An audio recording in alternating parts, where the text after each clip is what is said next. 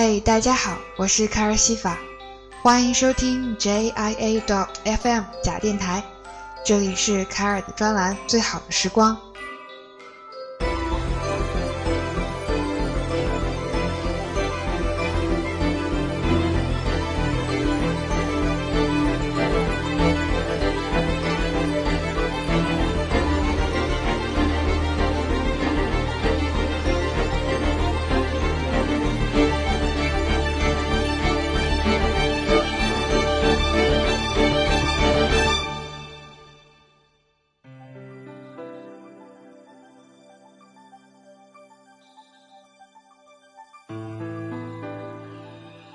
寻找节目主题的时候，会有很多灵感，每一个灵感展开，都能做出不错的节目。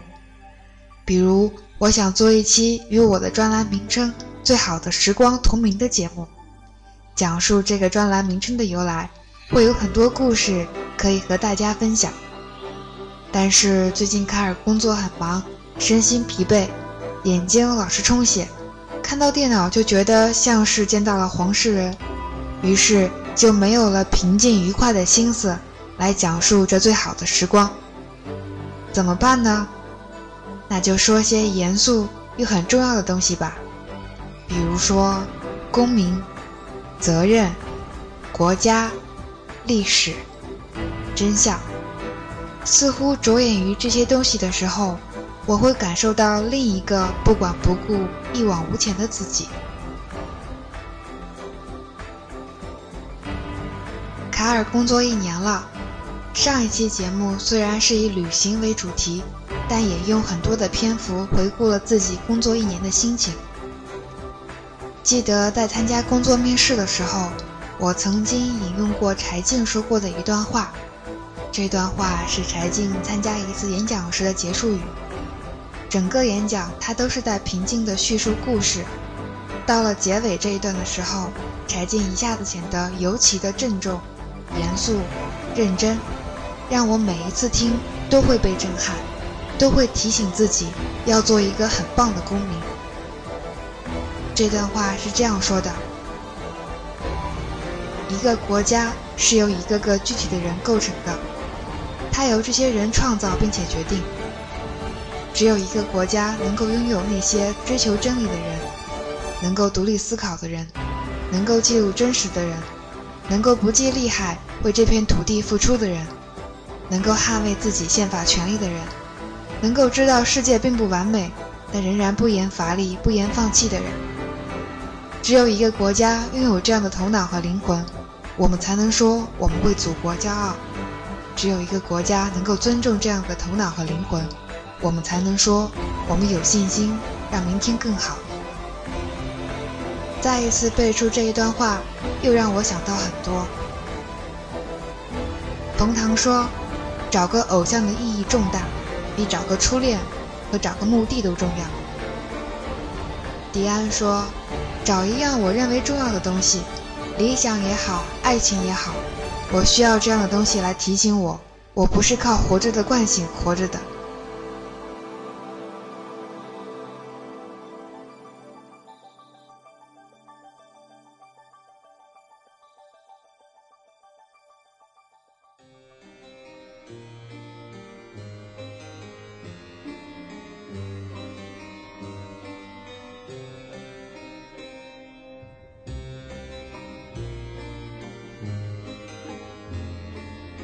崔永元说很欣赏柴静，不管他现在的主持有什么问题，你能看到他坚持的那种努力方向，那个方向是我们欣赏的，而且我们认为是对的，他也在拼命坚持。崔老师说他接触到了柴静，特别在乎事件的真相，看他做的选题，很多选题都是尘埃落定的，前面大家已经轰了两波了，都不感兴趣了，他再去重新调查。然后非常理智地告诉你真实的情况是什么样的，让你把这个事件看得更全面，或者听到另一种声音，这是非常了不起的。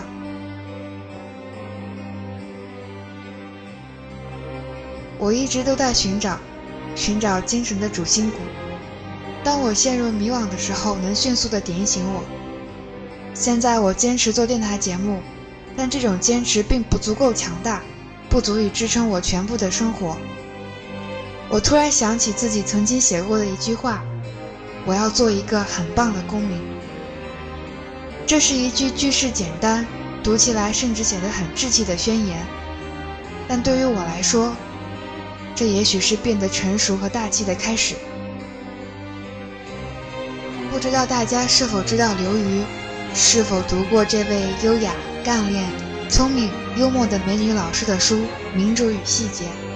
正是在读过这本书之后，我才在心里许下我要做一个很棒的公民的诺言。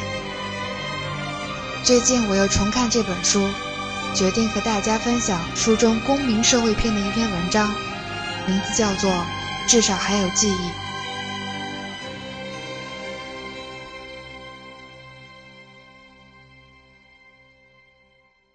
最近去伦敦旅行，看了一个据说近来最轰动伦敦的话剧，名字叫《弗罗斯特尼克松》。该剧是对1977年一场电视访谈半写实半虚构的舞台重构。访谈者是英国脱口秀主持人弗罗斯特，被访谈者是美国前总统尼克松。虽然当时水门事件已经过去了五年，尼克松也下台了三年。但是尼克松从来没有真正坦然承认过自己的错误。弗罗斯特，一个当时事业正在走下坡路的节目主持人，雄心勃勃地想迫使尼克松在该访谈中承认错误，从而实现他自己商业上的突破。尼克松自己当然步步为营，将弗罗斯特咄咄逼人的提问转化为自我辩护的机会。但是最后，在智囊团的帮助下，弗罗斯特还是战胜了尼克松。使这个曾经不可一世的总统，在亿万电视观众面前出尽洋相，最后不得不在自我唾弃中缴械投降。这个故事的主题，用最简洁的话来说，就是不忘记、不原谅。不但尼克松下台三年之后不能原谅他的过错，哪怕他下台三十多年后的今天，这样一个戏剧的出台、上演和观众的热烈反应，重生了这种不忘记、不原谅。无独有三，最近一年我去看了另外两个主题类似的电影，一个是2006年赢得多项奥斯卡提名的电影《晚安，好运》，另一个是2003年底出品的纪录片《战争的迷雾》。前者是通过一个新闻主播穆罗和议员麦卡锡的对峙，声讨1950年代反共的麦卡锡主义；后者是通过对约翰逊政府的国防部长。麦克纳马拉的访谈再次反思越战。令我感慨的，与其说是这些文艺作品本身，不如说是西方政治文化中公众对政治家过错耿耿于怀的态度。尼克松三十年前的错误，约翰逊政府四十年前的错误，麦卡锡五十年前的错误，并没有随着时间的流逝而在公众的记忆中消失。虽然尼克松、麦克纳马拉。麦卡锡在世的时候，就都受到了政治的舆论的惩罚，他们并没有因此得到救赎。几十年来，人们从来没有忘记将已经落入井底的他们不断扔石头。就拿尼克松来说，水门事件之前，尼克松几乎可以被列为美国最伟大的总统之一。他推行东西阵营之间的缓和外交，和苏联一同协商军备削减。推进和中国的外交，着手结束越南战争，国内政策上制定一系列有关环保、劳工保护、社会保障的开明政策，深得人心。这也是为什么1972年的总统选举中，尼克松能够在50州中的49个州赢得胜利，以罕见的绝对优势重新当选。然而，水门丑闻将这一切粉碎。要许多习惯领导特权的人来说，美国总统，这个据说全世界最有权力的人，对竞争对手进行窃听，好像不是什么大不了的丑闻。在同一时代的中国文革里，还几亿人受到窃听，相互窃听，窃听完了，如发现反动言论，还劳动改造，甚至人头落地呢。但是美国社会没有这种宽容，也懒得对尼克松来个三七开，支持率的自由落体，弹劾的压力，甚至入狱的威胁。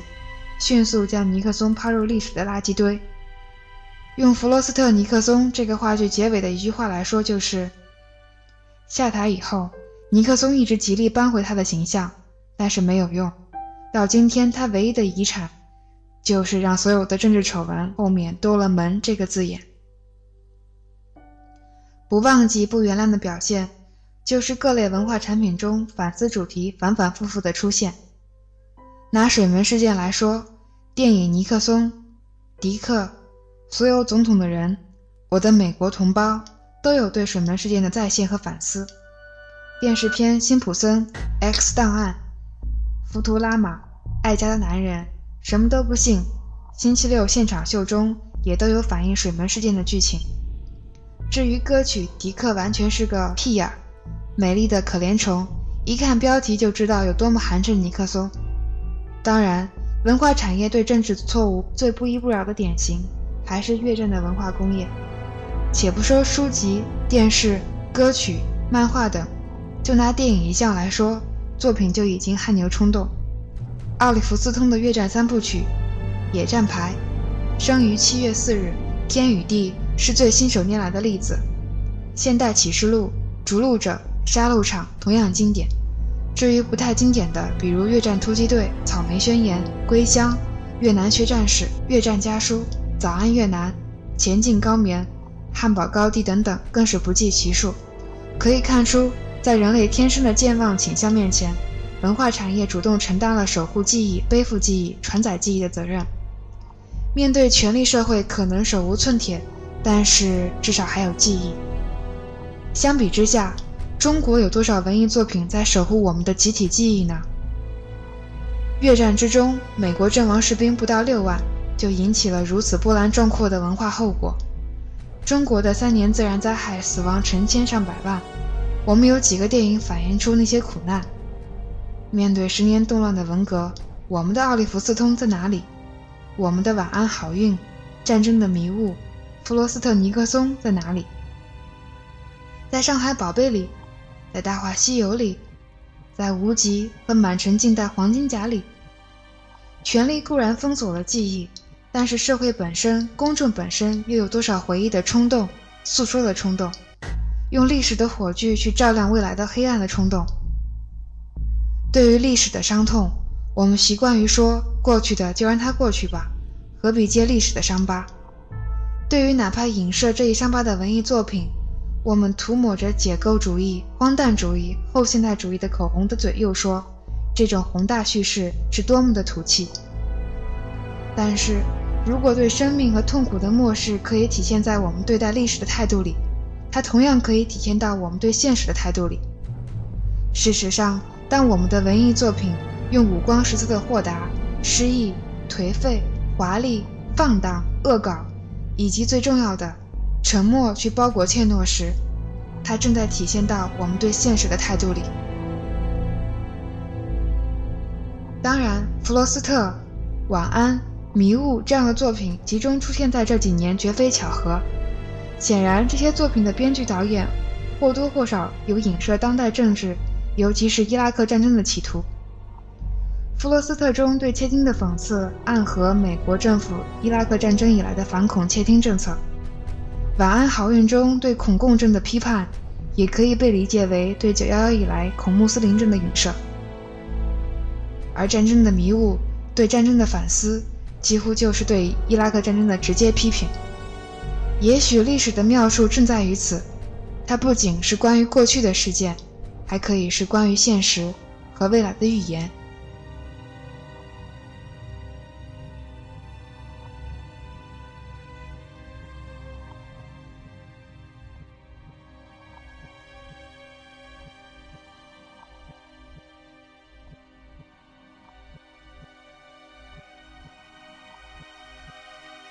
OK，这篇文章分享完了。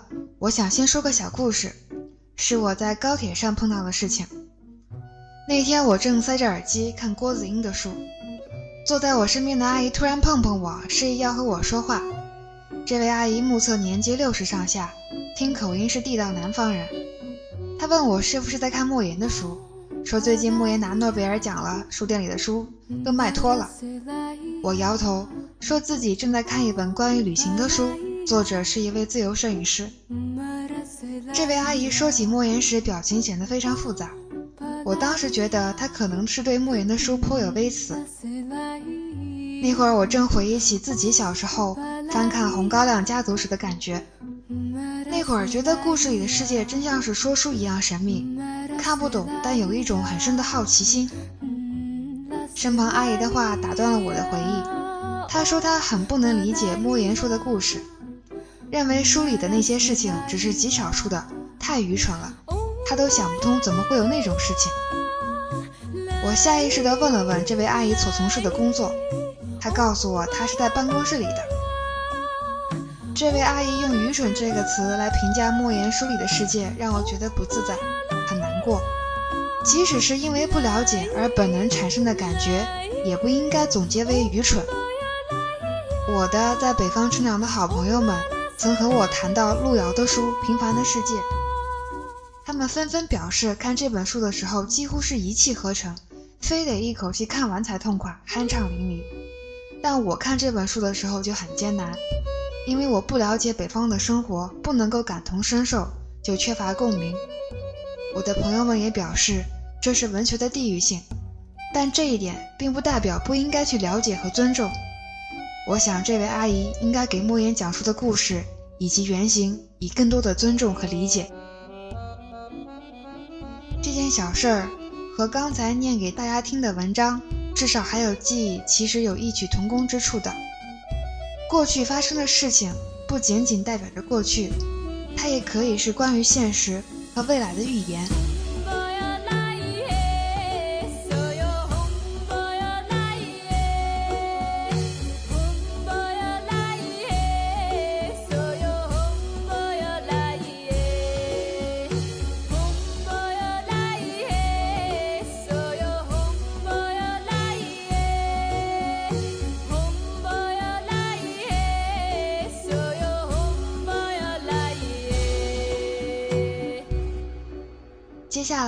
说说崔永元和他一直都在做的口述历史。内容来自《人物》杂志二零一二年第六期封面报道，名字叫做《我有一事，生死与之》。这是长达二十一页的报道，可能是关于崔永元最详细的一场访问。今天我就选取其中的部分内容和大家分享。听得到我被这个报道的标题打动。我有一事，生死与之。崔永元要做的这件事就是口述历史。崔老师这样说口述历史，他说这件事儿往崇高了说，就是民族的口述史，给后代留下宝贵的精神财富；往通俗了说，它就是我活命的依据了。没有这个事儿，每年发病怎么办呢？大家都知道崔老师有抑郁症。现在想着这个事儿的时候，就是舍不得。都干了十年了，都收集这么多了，好多采访对象都磕了两年了，最后再努力一下，他们就接受采访，不能放弃。崔老师想用生动的口述来拼凑一个历史的真相，或者说所谓的历史的真相。他说：“因为我到现在坚定地认为，没有历史真相，历史永远没有真相。”所有人能做的就是看谁更接近真相，大家做的就是这件事儿。口述历史是接近真相的一种方式，当然还有其他方式。我们现在是迷上了这个方式。有太多的事情过去了就被忽略了，就像我碰到的那位阿姨，因为不了解某一个时代和地域的生存方式而产生了厌恶感。其实没有什么事情只有美好、高雅、崇高的这一面，重要的是真相是什么，无论是以什么模样呈现。崔老师口述历史的团队里头，头等大事是去采访。有的人对记者的身份和目的存在疑惑，有的人就是不愿意说，想把秘密带到坟墓里去。有的采访对象接触两年，和记者随时吃饭、随时聊天，就是不肯坐到摄像机前。首席记者张军说：“我们和他们见面要沟通感情，希望你信任我们。我们拍你这个不是为了卖钱，是为了拍下来给后人，留给历史。”他不断考我们，试探我们，这个事儿你知道吗？你给我讲讲呢。实际上都是在考验我们有没有资格和他们对话。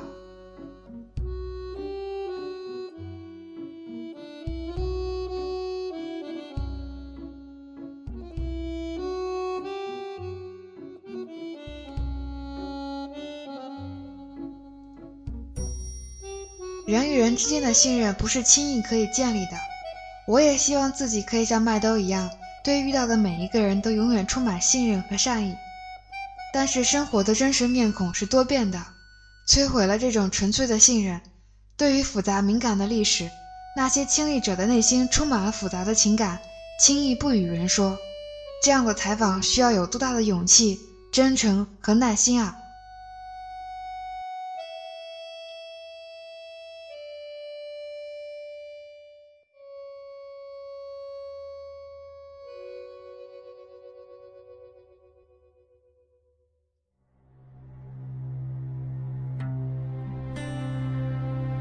老实说：“可能有一些事情，也不是我们这代人就可以研究的，再过两代人才可以研究明白了。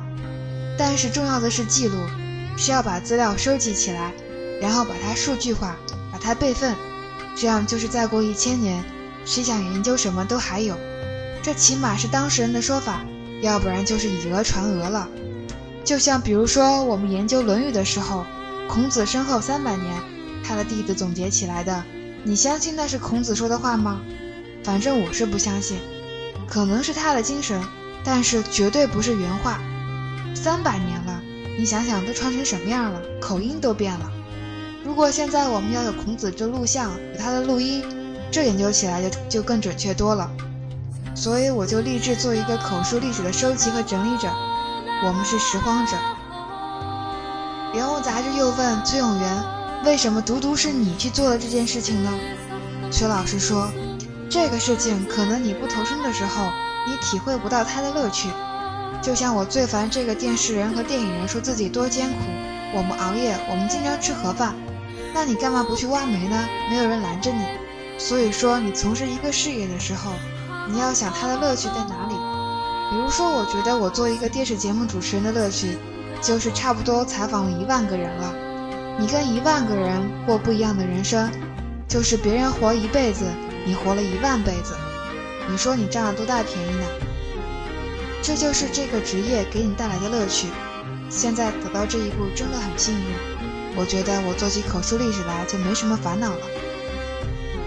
听完崔老师这样说，我也想，我时常因为工作上的事情而烦恼，会因为成长里遭遇的各种事情而困惑。面对这个世界。不明白的事情很多很多，在人物杂志里，崔永元对金钱、对功名利禄、对如何做人做事都有提及，回答的很棒。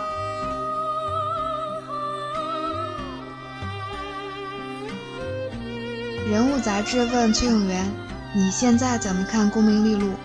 崔老师就回答了，说：“我前天还跟我们一个孩子在说这个事儿。”我觉得要尊重他们这种物质的需求，但是我的想法就是要有一个度。比如说，别的小孩私下里跟我谈心，他又说：“崔老师，这钱的问题我还是想不明白，能不能跟我讲讲？”我说：“好，我跟你讲。你想挣多少钱？”他不说。我说：“你说实话，不要躲躲闪闪的。我们两个私下交流。”他说：“我想挣两个亿。”好，我支持你这个想法。但是我现在有一个担心，就是当你挣到两个亿的时候，你可以放手吗？你告诉我你为什么收手，我就怕你们出现这个问题。比如说你想挣五百万，想挣两千万，想挣两个亿，没事儿，都是非常美好的理想，我们一起想办法去实现它。现在我怕的就是，当你有两个亿的时候，你又改成二十个亿了，你这辈子就会死在这个上面。我说：“你看，这样的人太多了，因钱犯事儿的有多少是穷人呢？全是富人。所以我说呢，我们是不是应该对自己的生活也有一个设计？比如，你生活在一个什么样的层面上，你生活达到什么样的标准，你就可以满足了。当你到了这个条件的时候，你就不要为他冲锋不息、奋斗不止了，你就干点正事儿。我们这边就物色这样的人，一定要找那些。”又喜欢钱又有理想的人。我的人生格言就是九个字，经常重复：做好人，做好事，挣大钱。多好，什么都没耽误。人物杂志又问：“你现在是在花大钱呢？”崔永元说：“我觉得是这个意思。你们看我的生活条件不差，我能从家里二楼摔到一楼，我能开着这么好的奔驰车，我很体面，没有问题就行了吗？但是呢，你跟我的一些朋友比，就是说他们在几乎全国所有的名山名水的地方都有别墅，就完蛋了，就不行了。关键就是你要不要在这个上面跟他较劲儿。”我记得有个段子说，哪一个网站最厉害？新浪说我影响力最大，搜狐说我最有公信力，腾讯就说我有六亿用户。不管谁说什么，他都说我有六亿用户，这是不变的。我说我跟腾讯心态是一样的，就是不管说什么，我都说我有四千个口述历史见证人的资料。你跟我说什么，我就跟你比这个。这就是我永远战无不胜的一个法宝。我希望我们公司所有的人都珍惜这个，把它当成一个财富，这样才能活得更好一点。人物杂志问：“你说你做实话实说主持人的时候，自我膨胀的都找不着北了。你还说过，在做的过程中，我越来越意识到自己是一个好人。但是我发现，从1996年到2002年这六年半。”我要和好人告别了。我发现我的为人越来越圆滑，已经跟我做人和我父母对我的要求越来越远了。这个怎么理解呢？崔永元就答了：我父母就不让我做这样的人。我父母才是典型的实话实说呢。我父亲现在八十五岁了，部队一辈子下来的，他是他们部队的一号首长，虽然不是很大的部队，他是一号首长。我们家没有因为这个富裕起来，我们家跟别人家过得一模一样，别人吃白菜，我们也吃白菜，所以直到现在我吃饭还是这样，吃不了什么好东西。小时候奠定了基础。部队是五湖四海的人，所以探亲的家属非常多，没有地方住就到我们家去住，就吃我们家的饭。他们身上有时候还会有很难闻的味道，那时候人不像现在，洗澡洗得这么勤，你就得接受。时间长了以后，你不会觉得那个味道难闻，你会觉得暖洋洋的。直到现在，我的女儿还是这样的。我的女儿还会买了冰棍儿，要给开电梯的阿姨，要给家里的保姆，包括吃饭的时候要跟保姆坐一个桌子，还要给保姆夹菜。他上电梯时总说阿姨好，叔叔好，他要先向人问好。有时候他不说，我就会问他。你今天怎么没说呢？他说我给忘了。我说这个事儿是这样，我就特别想知道你你为什么要说。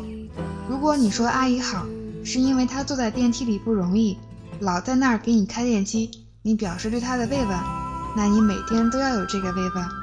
如果你想表示你有教养，你比别人更懂礼貌，我觉得没必要，那就不用说了。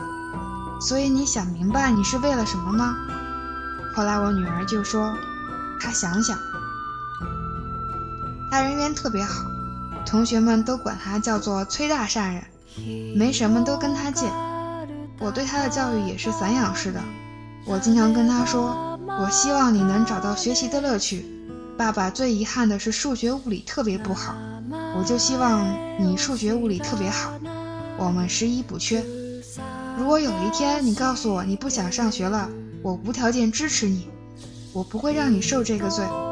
你要说你想卖糖葫芦，爸爸给你进货。我知道北京哪儿产的山楂最好。我说咱在家里搞科研，咱搞发明，咱们做无核的，加豆馅儿，咱们创作很多品牌，也能让生活幸福起来。所以我对你的要求就是快乐和幸福，别得抑郁症。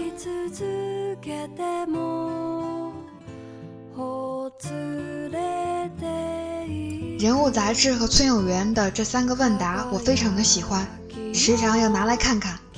在平时的生活里，好多的事情是要自己去思考，思考是件痛苦的事情，因为做出选择很难，坚持原则也很难。但是还是要努力的去思考，再纠结也要去思考，因为寻找到生活的意义真的很重要。在整理这期文稿的时候，卡尔为刘瑜、崔永元、柴静在各自领域的拼命和努力感动，收获很多。庆幸自己在面对容易和困难两种生活模式的时候，能够勇敢地去选择走最困难的那条路。崔永元曾经用胡适先生的一首小诗作为签名，我很喜欢，也和大家分享。偶有几茎白发，心情微近中年，做了过河卒子，只能拼命向前。我现在特别想再去背一背梁启超先生的《少年中国说》。我非常想念高中时候赶早自习，坐在老爸的自行车后座上，趴在他背上背诵：“美哉，我少年中国与天不老；壮哉，我中国少年与国无疆。”希望我们都能够找到值得去拼命的事情，都能够从容地说：“我有一事，生死与之。”我是凯尔西法，下期再见。